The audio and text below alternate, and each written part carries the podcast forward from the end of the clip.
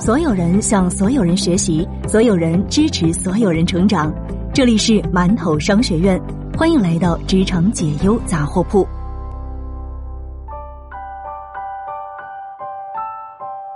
你好，这里是职场解忧杂货铺，我是悠悠。更多职场干货内容，您可以关注馒头商学院。今天和大家分享的一篇文章，名字叫做《为什么那些会提问的人后来都成功了》。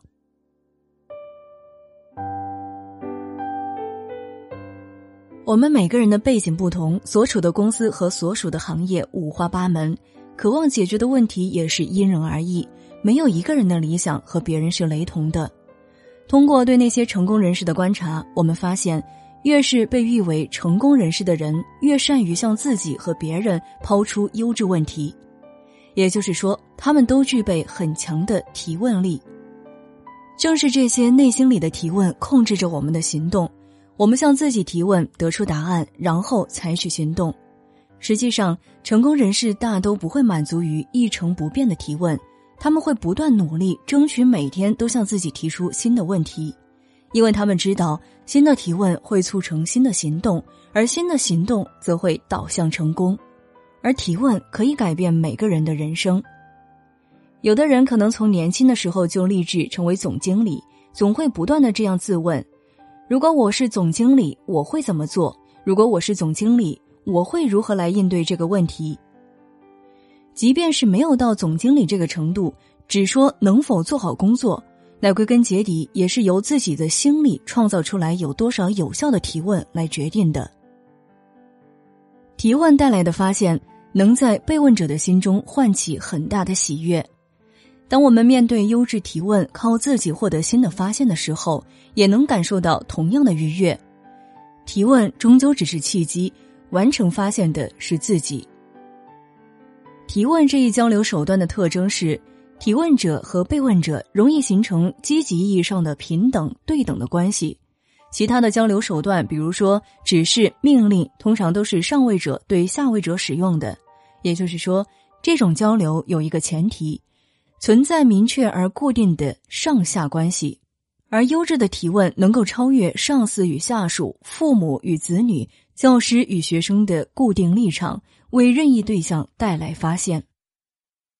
那什么是优质提问？创造优质提问的诀窍又是什么呢？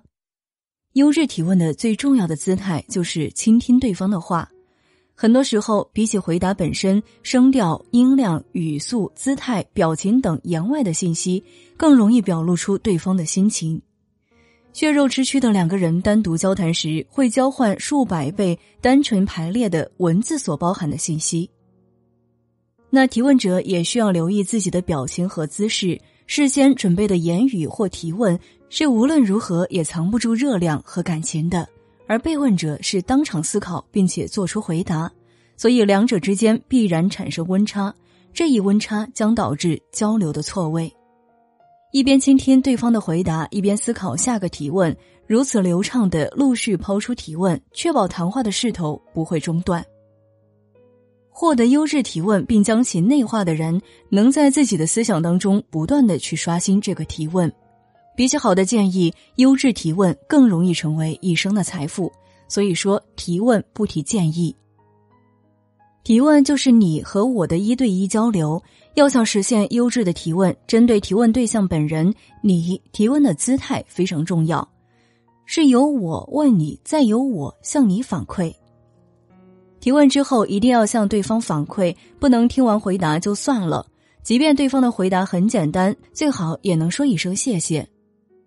当问题量较大的时候，只要认真的反馈，我听了回答有这样的感想，才算是完整的结束交流。当我们学了提问之后，我们可以向自己提出优质的问题，比如说提问可以抛给自己。我们每天都在无意识中向自己抛出大量的提问，比方说，假如你最近工作有一些停滞。就可以围绕怎样提升自己的绩效这一提问，从多个切入点来思考如何自问，反复的问自己：想通过工作取悦谁？何时向目标出发？为什么总是重视这件事？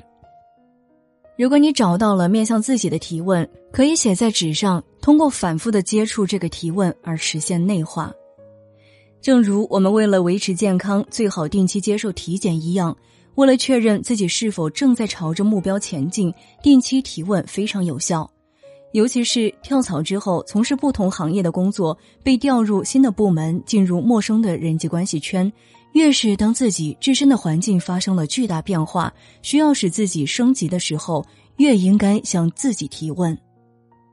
优质的提问，它同样适用于社会生活、家庭、子女教育等所有的场所。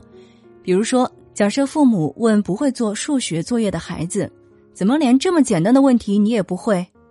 父母采用的是“怎么”这一提问形式，可孩子接收到信息却是斥责。如果总是面对这样的提问，孩子可能会觉得连这么简单的问题都不会的自己是一个废物。从而导致自我肯定感下降。父母应该抛出刺激孩子求知欲的提问，比如说：“要想解答这道题，你觉得应该从哪儿下手？把这道算术题画成图怎么样？你觉得毕达哥拉斯是如何发现这个定理的？”在如此反复提问的过程当中，这些提问会像种子一样深埋在孩子的心里，逐渐内化，最终自然发芽。遇到困难时，能问自己怎样努力才能做到的孩子，会拥有更加幸福的人生。好了，今天的分享就到这儿，希望对你有所帮助。